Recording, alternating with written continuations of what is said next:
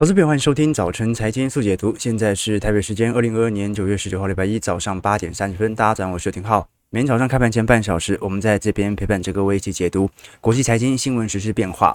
好，我们看到礼拜五因为是美国股市哦，包括四五日的到来，以及呃物流的巨头联邦快递哦发布了一些明显的业绩预警之后哦，美国股市在周五反而跌势还是持续的涌现的哦。盘中呃道琼甚至一度跌点超过四百点哦，虽然尾盘哦稍微有一些比较明显的逢低买盘来进场，感觉好像四大指数都留了一些比较明显的下影线。不过，三大指数看起来，看起来。呃，很明显还是受到明显的系统单的卖压，哦，仅仅只有费半逆势收红了零点五三 percent。不过以周跌幅来看的话，纳指在本周的周跌幅是五点四 percent，标普周跌幅是四点七 percent，道琼周跌幅四点一四 percent。虽然费半礼拜五哦有比较明显的买盘力道，但是周跌幅仍然有五点八 percent。虽然呢四大指数到目前为止都还没有破低，不过啊本周的利率决策会议就非常重要了啊，因为如果利利率点阵图有改变的迹象，那随时对于美国股市都有再更进一波的卖压。好，但是呢，应该也就仅限于这一周了。好，这一周大概该释放的利空就会释放完，而下一次开会哦，基本上哦，我们就要来观察整体利率点阵图影响到的利率决策变化了。要不然，如果真的是接近四个 percent 的基准利率目标的话，其实现在已经算是接近整个升息的尾半段了。我们看到，在过去一个月全球股市的表现，可以看。看得出来了啊，全球表现的稍微比较好的，只剩下泰国股市跟印度股市了。那其他股市哦，从跌势从轻到重哦，分别是从亚洲股市，像是日经二二五指数啊、上证指数啊、台湾呃加权指数啊，一直到 MSCI 新兴市场指数啊，开始陆续的放大。然后呢，到韩国股市之后哦。其实上一周美国股市四大指数的跌幅算是来的最重的，包括道琼、呃呃标普、纳指、费半哦，在过去一个月当中哦，基本上反而是股票市场的主要卖压对象。那投资朋友会好奇啊，可是呃现在不是在美元回流格局吗？我们从过去一个月的汇市表现来做观察，哦，美元指数已经升值来到四个 percent 以上了。那其他货币，澳币贬了一点八。巴西黑曜点了一点八，好，人民币跌了二点三，好，人民币破七了，哈，在周五的时候正式破七。那俄罗斯卢布也贬了二点六，新台币贬了接近三个 percent，澳币跌了四个 percent。哦，那最为明显的，我们看到日元哦跌了七点七 percent，所以在过去一段时间哦，我们看到其实全球股市在承受如此巨大卖压的同时，反而美国股市的跌幅看起来稍微比较来得大，其实就来自于目前尤其对于科技全值股啊，在美债殖利率上行底下，对于全值股去值去估值的卖压力度来得更大。那本周我我们会来跟各位关注一下联总会，首先是九月份的利率决策会议哦，在礼拜四会正式的召开。那现在市场上应该可以这么说啦，已经完全消化完三码的可能性。所以如果真的是升三码，利率点阵图又没有调升的话，那基本上就已经是完全的利空出尽，很有可能在当天股市就会有比较明显的买盘力道再度的涌回。但如果是升息四码的话，那就不一定了，因为如果以 pricing 的角度来看，因为现在升息四码的几率仍然没有高于三码，这也就代表着现在如果在本周四联准会真的升息四码的话，那对于短期内的股市可能还有新一波的卖压会逐渐的涌现。当然，市场这次更关注的哦，首先是。联总会主席鲍尔对于货币紧缩的步调，以及美国经济的弹性和通膨会持续多久哦？那另外一点呢？哦，大家可能忽略了，在升息执行的同时，升息虽然来到了尾半段，但是缩表还不确定呐，对吧？缩表在本月份初的时候，哦，从当时的四百七十五亿啊，现在已经翻到每个月九百五十亿美元。所以，如果哦这一种。缩表的行为持续在升息结束之后，仍然在持续加强，那恐怕也会伤害市场的流动性，也对于美国的经济形成压力嘛。啊，升息哦，它其实某种程度更大取决的是信贷市场，它影响的是想借钱的人。这些对于市场的看法，但是缩表啊，是直接把市场上的资产，不管是股市、汇市、债市，直接进行缩回，不管是间接还是直接的，这对于市场的流动性影响会比较剧烈。所以这个时候就来观察了。首先，点阵图有没有改变？第二，到底是升息三码还是四码？第三，除了升息之外，接下来在缩表的过程当中，鲍尔有没有一个更加清晰的谈话？那当然哦，本周不只是联总会哦，不管是台湾、日本、英国、瑞士、巴西等央行的利率决策会议哦，都会陆续召开。那台湾预估啦啊，因为礼拜也是礼拜四哦，呃，上次六月份升息是半码嘛，那这一次市场预估啦，要么就是半码，要就要么就是一码，基本上不太可能超过。一码啊，这个市场的共识哦。那如果想要稳住目前的台币贬势的话，升息一码比较有机会能够挡得住啊。各位还是要很清楚啦哈。你看，如果联总会到目前为止已经升息九码了嘛，加上九月份升息三码，最低在今年为止都已经升了十二码，对吧？哦，那台币呢？啊，台币到目前为止只升了一码半啊。那接下来就算升息一码，也不过升息两码半，所以。按照整个利率调升的结构哦，那资金不可能会留在台湾。稳定存嘛，也不可能留在以台币计价的资产，因为不值钱。好，所以这个时候就要来观察了。好，就是说台湾央行在过去一段时间呢，曾经有非常明显的护盘力道，尤其对于汇市哦。那目前三十一块已经完全贬破了。那接下来央行政策的动态，它会优先考虑什么呢？这是大家来多做一些留意哦。那现在日本的央行的话，应该就是维持利率不变的嘛，接近零了嘛。那现在日元对美元哦，恐怕还是有明显的下行区间啦啊。不一定会这个持续的大幅破底，但是呢，你要它走升的几率基本上也是不高的。那英国更不用说了，英国是所有欧美国家当中哦，在发达市场当中，目前通膨压力最大的。好，预估这一次可能会直接再升个两码到三码。那利率的话，呃，我们讲说整个利率水平全球正在调升的格局哦，那种还在处于宽松的经济政策哦，比如说中国大陆，比如说日本哦，它照理来讲哦，内部的这种财富的收割以及通膨的压力，其实会比想象中来的巨大。好，大家不要觉得啊，中国通膨好像两帕多，好像不是很严重哦，错了，如果不把它的货币宽松政策拿掉，它可能早就已经通缩了。对吧？好的，各位可以懂概念哦。好，他都已经做了货币宽松政策，然后内部通膨才二点多趴，远远输给其他欧美国家。这个时候哦。啊，这个美元又在一个明显的强势升息格局，那要么就是我们所看到的货币政策完全没效果，要么就是货币政策有效果，而事实上市场早已通缩。好，我们先从头回顾一下上礼拜五大家最为关注的数据，其实就是九月份的密西根大学消费者物价指数哦。这一次九月份的数值是五十九点五哦，啊，这个创了四个月以来的新高哦，啊，也来到六十哦，所以这说明一件事情哦。的确，八月份的消消费者信心真的是有稍微回升了，这也是联准会为什么在过去一个月开始持续进行紧缩预期打压，原因就在于啊，市场真的认为好像通膨没那么严重了，好像现在大家可以稍微开心一点点了。那一旦消费信心回暖，联总会马上就开始攻击了，好，所以按照目前的步调，可能到时候九月、十月份啊，又会回到一个下行区间呐。简单来说啦，啊，联总会现在不愿意看到任何市场情绪再起的迹象。当然，这一次密西根消费者信心指数的通胀预期哦，和上一周比较早预公布的纽约联总会的调查其实是有点类似的哦。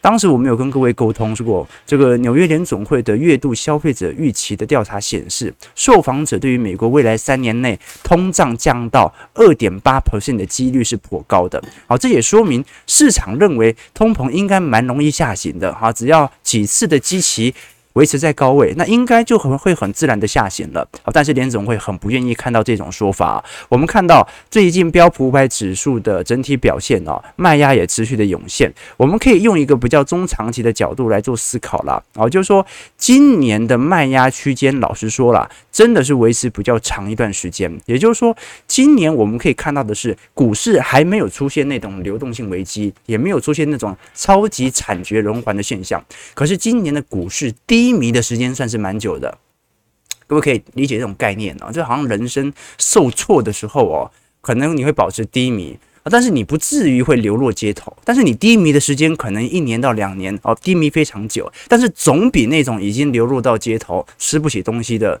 人好多了，对吧？好，所以这个现在就是现在美国股市的状态，就是没有到很惨，但是也难过够久了。那欧洲股市更不用说，欧洲股市在今年一整年的卖压已经超过了一一年、一五年、一八年的水平了。好，目前直逼在二零零八年前进哦。所以现在来看哦，呃，到底在整个二二年哦，大家会更加关注的事件有哪些啦？其实今年全球经济算是冰火两重天嘛。我们会事先引发整个亚洲新兴市场的资金。大举出逃，好，美元指数持续的创高。那另外一点呢，你观察我们讲的资产。部门哦，你像是股市、债市哦，或者把汇市也加进去哦。美国股市现在也没跌破低点啊，但是现在在本周四的一个会议哦，就有可能把过去我们对于本轮有可能能够软着陆或者类似软着陆，能够让经济走皮到一定区间之后再开启一段牛市的这种信心完全的打坏。我们观察一下美元指数的变化，美元目前已经来到一百零九了，仍然在一个明显的高位震荡，而且这一波几乎是看回。不回啊！哦，如果是做多美元加杠杆者，会有不错的量丽表现，因为它本轮根本就没有任何需要停损出场的时候，或者暂时休息停利出场的时候。为什么？因为它永远都围绕着季均线持续的向上，几乎季均线根本就没有什么跌破哦。在今年以来的走势哦，好，所以这个算是非常亮丽的多头氛围。那我们接下来就要观察了，现在市场是怎么衡量本周四即将召开的利率决策会议哦？现在来看哦，因为这一次升息。七十五个基点，也就是三码的几率哦，几率大概有来到七成左右。那升息四码的几率是来到呃这个大概两成三成，并不是特别高。但是现在大家比较好奇的一点是哦，因为就算这一次提早多升一码啦，如果真的终端目标就是四码的话，那顶多就是后面升息的力度就会降缓嘛。那这一次升少一点点，那后面就要升得多一点回来嘛。所以现在反而大家关注的事情是，那到底最终的目标政策利率会设在什么时候呢？或者会他把利率是在什么样的一个高位点？那现在来看哦，因为根据六月份、七月份当时所公布的利率点阵图啊，是四码，而四个 percent，也就是说，照现在为止的话，大概整个联总会在呃本轮的升息三码之后啊，大概也只剩下三码到四码左右的空间。就会升息结束，也就是说十一、十二月份升个一码、两码，意思一下的话，应该也会达到呃今年重要的政策目标利率值哦。但是现在来看，如果是升息四码的几率哦，反而几率是。呃，而是应该讲利率水平超过四个 percent 的几率哦，现在反而是有所抬升的哦。如果联总会这一次的点阵图出来哦，发现是在四个 percent 以上，那么就是对于股市有新一波的卖压哦。这个是市场上比较揣测的啦。当然啦，有一些比较特别的投行，好像过去一段时间特别看空的野村哦，他就认为下礼拜一定是嘛。哦，一定是嘛，而且接下来啊、呃，目标利率应该会来到四点五到五个 percent。哦，那就是大鹰派咯。啊。不过目前仅仅只有啊这家投行是采取这样的一个看法啦。其实我们观察整个二二年到二五年市场的预期水平哦，还是可以有一个比较清晰的理解啦。首先是现在来看联邦基准利率，大家认为哦，就算超过四码，应该也不会太离谱哦，顶多就是多个一码啊，四点二五 percent 左右啊。但是你说能够到五趴六趴，就一定要到那种利率水平超越通膨的水准的几率，老实说，市场并没有这样的共识。是，而且市场普遍认为，在二三年中旬或者在二四年初，应该再一度强采取降息的可能性是高的，要不然我们就不会看到了啊。第一张列表，联邦基准利率二三年来到高峰之后，二四年就开始下滑，甚至二五年更长期，它都有非常明显的调降力道。好，这个是市场的共识啊，但是呢，很有可能连主任就不希望看到这种共识啊！如果你认为我明年就会降息，那通膨怎么降得下来，对吧？那另外一方面呢、啊，呃，很多大多数的投行虽然认为二三年第一季度就是经济衰退，可是今年的经济走皮的下行已经够明显了，反而在明年筑底上弹的几率是高的、哦。也就是说，就算经济衰退即将来临哦，啊，也不能说这种经济衰退是那种史诗级的一年到两年期，很有可能就是几个季度的经济衰退而已。那失业率的部分呢、哦？到目前为止，现在市场上来进行预估哦，其实还是很难想象会有非常明显巨额的拉抬啦。啊。虽然大家都认为今年失业率照来讲不该这么低，但是因为就业市场产生了大幅度的改变，所以接下来我们就来观察一下了。现在认为，呃，很多经济学家认为，接下来失业率到达多少才会进入经济衰退哦？大部分都认为是要五趴到六趴哦，但问题是现在还在三点七趴。按照目前经济学家的预估哦，要达到五趴的水平哦，哦，这种大规模失业哦，就算啊要有。明显的企业裁员的现象，要能够达到五趴到六趴的目标，可能也需要差不多快要一年的时间。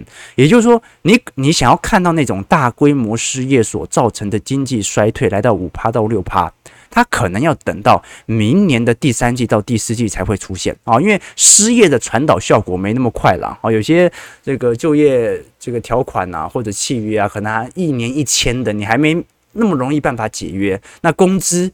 过去我们有提到，又有明显的僵固性啊，然后法规也有监管，工会也有监管，所以比较麻烦一点点啦。我们只能确定哦，现在市场认为会。进陷入衰退的几率是很高的，陷入软着陆的几率大概是十九个 percent，硬着陆的几率，但是不陷入经济衰退的几率是三成三。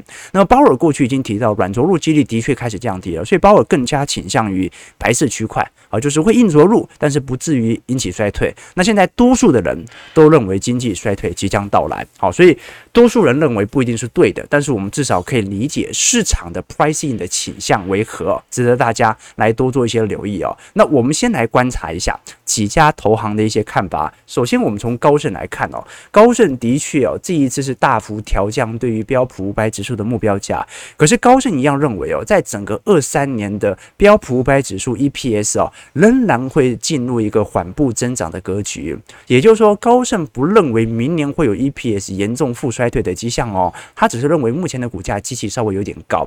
所以，其实高盛某种看法认为，其实今年股价。那种大幅在破底的几率其实已经不太高，股价已经处于相对的低阶的位阶，好，这个是第一个看法。那第二个看法啊，是属于十年期美债殖利率哦。这一次高盛也认为，最多最多应该就是来到啊目标基准利率四趴的水准哦，跟联邦基准利率联动而已哦。那大概在明年中旬之后就会开始下行。那这个下行不代表明年联准会就会降息，而是市场开始揣测明年底或者后年接下来。基准利率调降的可能性会开始升高。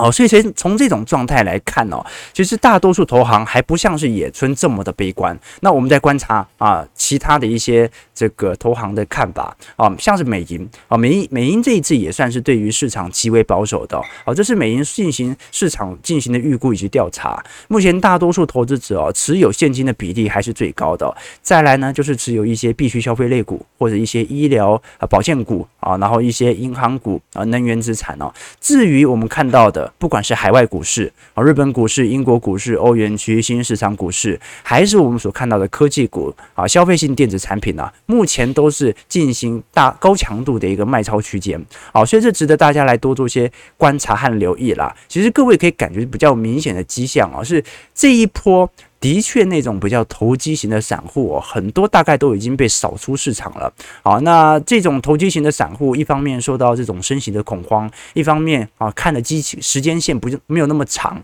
啊，是属于认为经济衰退即将来临，所以大部分都对于市场保持着比较悲观。可是我们看这张图表，这张图表哦，是目前在美国国内 ETF 和共同基金资金流向的变化，其实感觉很明显哦。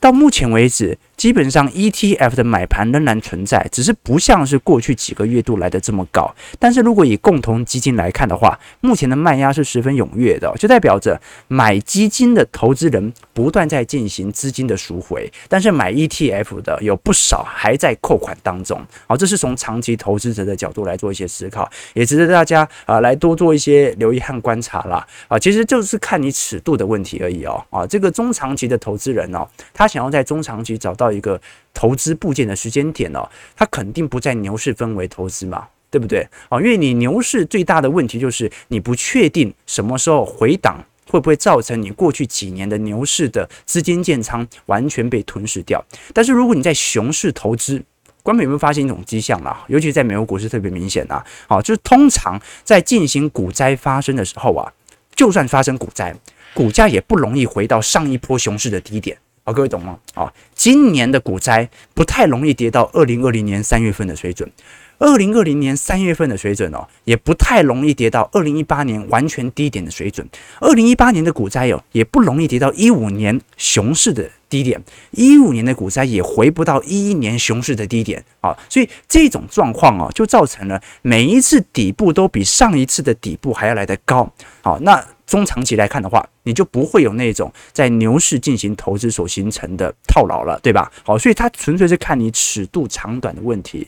你尺度看得长的人，他会选择在熊市的时候做部件；你尺度看得够短的人，他会认为熊市再套牢的几率非常高，所以不愿意进行投资，而是是选择在牛市的时候再来展开新一波的资金减仓。所以本来就是这样子啦。哦，你看什么样的数据哦，在因果关系上本身看的标准就不太一样。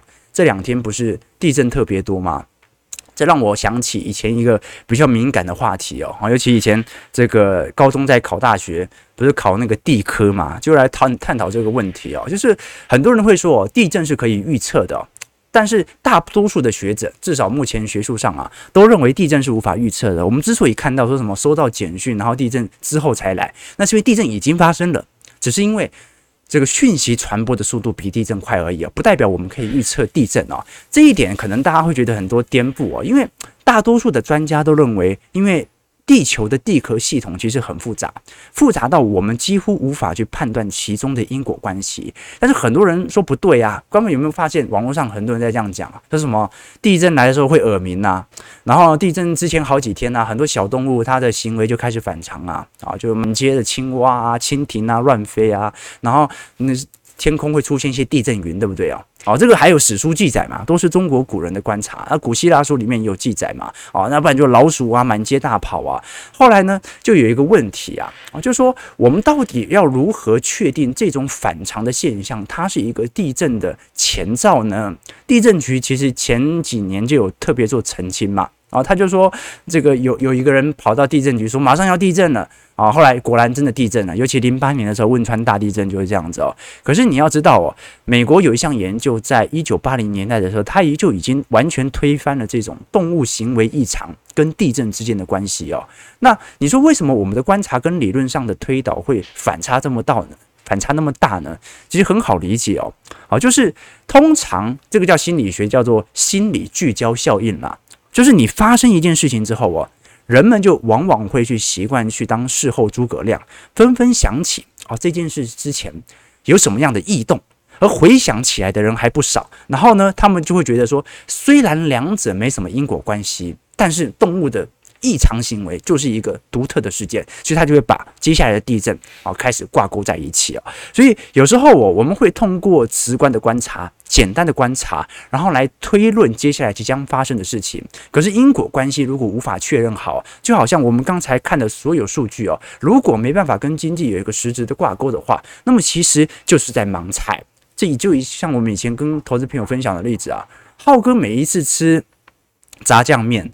股市当天都大涨，不吃当天就没大涨，那是不是代表着啊？如果我在前一天先买股票，然后当天早上再吃炸酱面，炸酱面。那股市就会大涨的呢？没有嘛，它就是一个刚好的凑巧的相关性而已哦。但是它具有因果关系吗？其实没有哦。所以哦，我们接下来对于资产的猜测哦，能不能环环相扣，来用过去的基期变化来做一个明显的推导，就特别重要了哦。所以我们这边还是要特别宣传一下，本周六哦，本周六晚上八点就是我们财经号角第四季的听友会了哦。每一个季度我们都会针对当前的行情来做一些推演，也会针对过去一个季度的资产操作和行情来做一些检讨和判。判断哦，我们直播主要是进行市场动态的分享，但大多数的操作和我个人实际观点呢，都是在我们的会员系统当中和听友会当中来跟各位做一些叙述的。好，所以我们在听友会当中哦，就是用刚才所看到的许多的数据哦，来寻找这样的规律。那当然，我们听友会都都有一定的收听的时限啦。好，所以如果来不及参加直播，也可以在未来几天啊来重复的观看一下我们在听友会给予的各位的借鉴哦。好，里头不管是聊到大。中资产行情的判断，聊到各国股市资产行情的判断，也会检讨一下啊。因为浩哥在资产部位里面都有更新，我在目前的资金的投入步调，或者说目前投入的资产的类别为何嘛？有没有需要检讨的地方啊？有没有我认为我个人遇到的一些困难啊？都在当中来跟各位做一些叙述。那报名链接就在我们的影片底下提供给大家作为一些参考。当然。也欢迎各位可以直接参加我们的会员系统。除了具有未来一年期的听友会权限之外，也有一些宏观专业报告相关的专题影片以及财经基础小白系列课程。好，我们先观察一下美国股市四大指数在礼拜五表现，道琼下跌一百三十九点，零点四五 percent，收在三万零八百二十二点；纳指下跌一百零三点，零点九 percent，收在一万一千四百八十四点。标普百指数下跌二十八点零点七二 percent，收在三千八百七十三点呢。就是费半，好，费半是四大指数当中唯一收涨的，上涨十三点零点五三 percent，收在两千五百六十三点。哦，那美国股市在周五哦，其实大家最为关注的股票啊，应该是联邦快递。哦，联邦快递礼拜五崩了两成哦，这个是一九八零年代以来。这只股票最大的单日跌幅哦，主要还是来自于联邦快递这一次召开财报说明哦，认为全球的运输需求可能会过于疲软哦，那宣布从今年第三季开始哦，会进行大幅度的全年财测的调降，以及大规模的成本总结方案哦哦，也就是说，联邦快递这一次哦，它作为全球重要的物流巨头哦，首先把自己在呃过去。一个季度啊，针对二三年的财测指引啊，大幅的大幅度的调降，它也暗示着在今年第四季开始哦，全球的货运旺季会完全的结束哦。好，所以他才过去才赚了那么多钱，就好像台湾航运股一样，赚了这么多的钱，他还没来得及发。今年第四季，它就开始总结了，就开始控制成本了。好，各位就可以理解哦，这个联邦快递所公布的讯息哦，直接造成了目前的供应链问题哦，感觉有大幅度舒缓的现象，但是也引起了适度哦，对于接下来啊通膨下行或者对于经济的担忧。好，我们看一下台北股市表现，台股上一周明显涨势是回吐了，一周以来跌了大概二十一点左右啊，算是。呃，没有什么太大的变动了。好，周线连四黑。那本周因为台湾央行理监事会议的第三季呃会议也会即将召开了，那接下来就观察了嘛，央行要如何来解读本身的双绿政策啦？基本上台湾央行所采取的政策和变化，它是属于比较稳健保守的。所以不管是升息半码和一码，它可能都有自己的理由。那但是也因为升息半码和一码。那个投资人其实没什么感觉嘛，好，所以基本上它也不会大幅的影响到股票市场的变化啊，所以影响台股本周的并不是台湾央行的监事会议啦，主要还是看 FOMC 会议哦，利率点阵图的变化啊。那虽然投信过去曾经啊稍微有买转卖一天啊，不过如果以中长期来看的话，啊上一周仍然在持续买超当中，投信已经买了十三周了。哦，已经买了十三周，买了三个三四个月了，哦，买了非常长的一段时间。那我们看到哦，这一波加权指数仍然在所有均线以下，可是中小型股算是蛮活泼的哦。各位可能也发现这种迹象了。哦，目前台北股市在中小型股上的资金的拉抬，还算是有蛮多的主力愿意去做的哦。包括柜买，目前也在半年线到月线左右哦。但是如果以小台来看，小台目前还是偏多，但是已经不像过去呃一两个礼拜看的这么多了。哦，那。也由于过去一两个礼拜，台北股市再度的进入反弹格局，进入下修的格局，所以台股的散户才开始有看多的意愿。但是从这样的逻辑哦，各位感觉也很明显了啦。好，这个时间点哦，作为短期资金的建仓，可能也不是特别的适合，在小台没有完全的转空之前。那另外一点就是关谷了，而关谷的复盘效果一直在涌现啦，只不过。其实关谷我也好奇有没有这么多的钱可以持续的进行护盘哦。啊，现在我们也感觉到这一波的下杀，关谷的护盘力道，甚至比在八月初的时候护盘的力道还要来得弱哦。我现在点位比当时八月初来的低哦。哦，当时八月初官股还买了不少，而现在感觉好像越买越少了，对吧？好了，那不管为何了，在整个亚洲市场当中，至少今天有一个好消息哦，那就是成都。好，从今天开始恢复生产秩序哦，啊，所以成都这一次的封控时间哦，可能从上海学到经验哦，没有想象中来得长。那现在来观察的话，呃，因为是全市的普通的中小学、幼稚园都是有序的返回校园，所以应该是正式解封哦，应该不是只是部分解封而已哦，值得大家来多做一些留意和观察。那至于台币的问题哦。台币应该因为三十一块已经完全跌破了，虽然礼拜五哦留了一根非常明显的上影线，但是接下来三十二块的关卡就会开始逐步的涌现，所以三十一块现在市场已经有一种跌破就跌破了，那外资的卖压仍然会持续的发酵。央行虽然哦看起来还是有照常在进行调节了，但是在大环境偏贬的格局底下，基本上它也只是适时的提供美元的流动性而已哦。啊，九月份以前哦，新台币不排除有可能会直接回到三十一点五块哦，好，因为呃。利率决策会议召开之后啊，对于台湾其实没有太大的一个帮助哦。刚才讲到了嘛，嗯、呃，联总会升息三码，那台湾升息半码到一码，联总会总共已经升息了，礼拜四就会升息十二码嘛。那台湾央行升息个两码三码，不管怎么看哦，你都很难觉得新台币不会继续贬，只是贬的速度的快慢的问题而已哦。那加上输入输入性的通膨的隐忧哦，目前还有台美利差的扩大。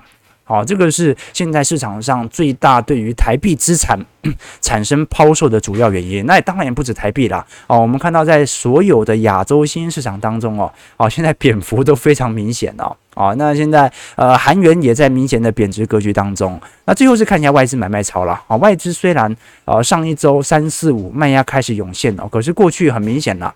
哦，就算本周大概就买一天嘛，买一天卖三天，这个大概就外资整体的基调。外资已经连续七周卖超了，上周卖超金额比较大的，仍然是属于全指股调节，台积电和联发科都卖超超过二十亿，永丰金超过十六亿，联电有八亿哦。那如果外资买超前十大的个股哦，分别是力积电。